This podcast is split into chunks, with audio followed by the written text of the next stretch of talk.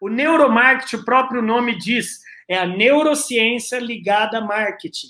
Você junta a, é, em 1950, entre 50 e 60, Dr. Gerald Zaltman, da Universidade de Harvard dos Estados Unidos, um médico apaixonado por marketing, foi o primeiro cara que uniu né, as, os equipamentos médicos junto com marcas, para entender a lógica de consumo.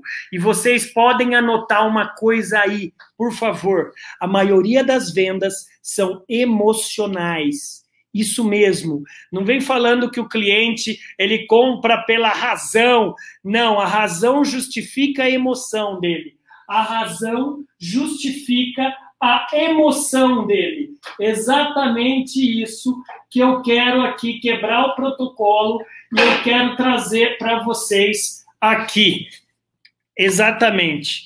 Então vamos lá, deixa eu quebrar o protocolo e deixa eu mostrar o meu cérebrinho aqui. O nosso cérebro, ele é triuno. Nosso cérebro ele é triuno. Nós temos a parte racional, chama-se neocórtex pré-frontal, nós temos a parte do meio, nós temos a parte do meio, que é o sistema, ops, sistema límbico, que é o emocional. Aqui dentro está uma, uma amêndoa chamada amígdala, e aqui, praticamente aqui, é o sistema reptiliano, que é distinto.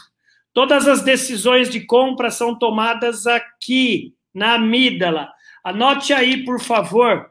Anote aí, por favor, duas frases.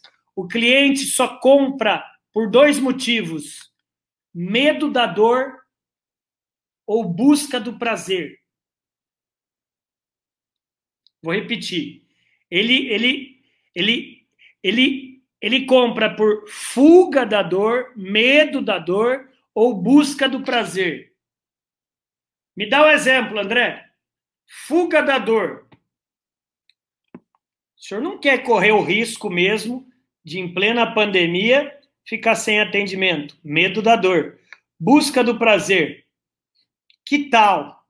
Que tal o senhor conhecer um dos planos que mais dá segurança para o senhor descansar, viajar, área de cobertura, e o senhor não se preocupar com nada?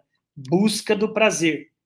O neuromarketing, ele existe justamente para você entender o tipo de cliente.